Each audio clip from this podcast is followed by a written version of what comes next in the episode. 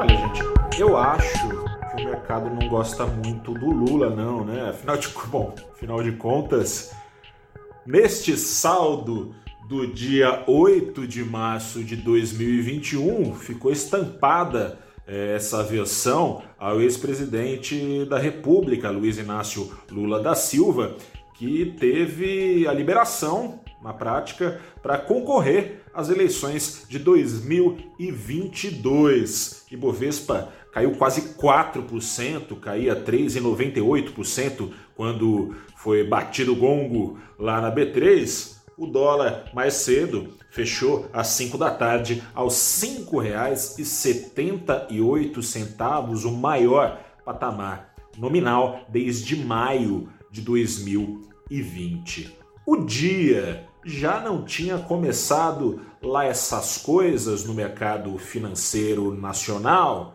Pesava, claro, a crise em que estamos metidos, pandemia, mortes, recordes a cada dia, eh, retomada das restrições de mobilidade nos grandes centros econômicos do Brasil, em especial por pelo menos agora 15 dias em São Paulo, a vacinação é lenta, as mutações da Covid-19 são mais velozes, mais infecciosas. Isso tudo ajudava a trazer algum ritmo negativo aqui no mercado nacional. Bolsa ficou é, boa parte do dia com uma queda na casa de 1%, depois é, ao longo do dia foi ficando menos pior a situação, caía 0,7, coisa e tal, dólar em alta também, mas não tão alta assim, até que saiu a notícia de que o ministro do Supremo Federal, Edson Fachin, passou a borracha nas condenações do ex-presidente lá na vara 13ª Vara de Justiça de Curitiba. Essa decisão não analisou o mérito dos processos, ou seja, não analisou se, se Lula tem culpa no caso do triplex, no caso de Atibaia, no caso do Instituto Lula, coisa e tal, mas julgou que a Justiça de Curitiba não poderia ter feito esse julgamento, não, ter, não teria é, condições de fazer esse julgamento. Ao fim e ao cabo, acontece o que? O presidente está livre da lei da ficha limpa porque o processo uh, que ele já tinha sido condenado, o processo voltou a estacar zero e foi enviado então para a Justiça Federal do a Justiça do Distrito Federal. Bastou essa notícia cair no ouvido, cair no terminal, cair no zap, cair, enfim, na sabedoria dos é, participantes do mercado financeiro nacional para coisa desandar com muita força e, bom, demonstrando a aversão que o mercado tem a figura do ex-presidente Luiz Inácio Lula da Silva. Um fato curioso é que durante a gestão de Lula, o mercado não teve muito do que reclamar. Tinha assim, ah, precisa reformar aqui, precisa parar de gastar ali, coisa e tal. Mas os ganhos foram é, fatos com ações no Brasil. O dólar tinha um passo é, perto da, dali de um, dois reais, até abaixo disso. Enfim, é, a situação era no tempo presente é, boa do ponto de vista do mercado de capitais e o Brasil crescendo com o boom das commodities em paralelo no último ano ali do governo Lula cresceu mais de 7%, o PIB do Brasil é um número de chinês, né? A China costuma ter esses números tão vantajosos, mas o que o mercado é, não perdoa, digamos assim, foi a indicação dele é, para a sucessão da presidente Dilma, eh, se desencadeou uma crise, como eh, se sabe, uma crise eh, em forma de recessões, reformas não andaram, coisa e tal. O filme todo você já sabe, o presidente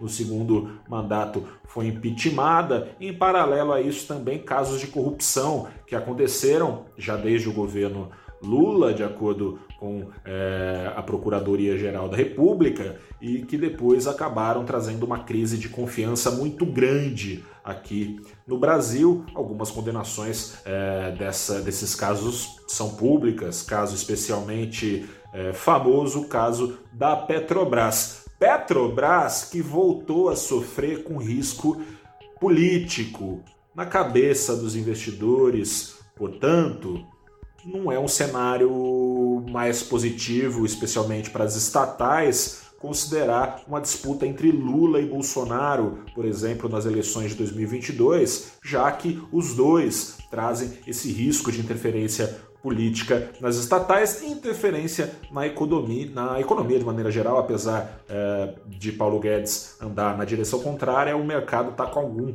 pé atrás ainda em relação a Jair Bolsonaro.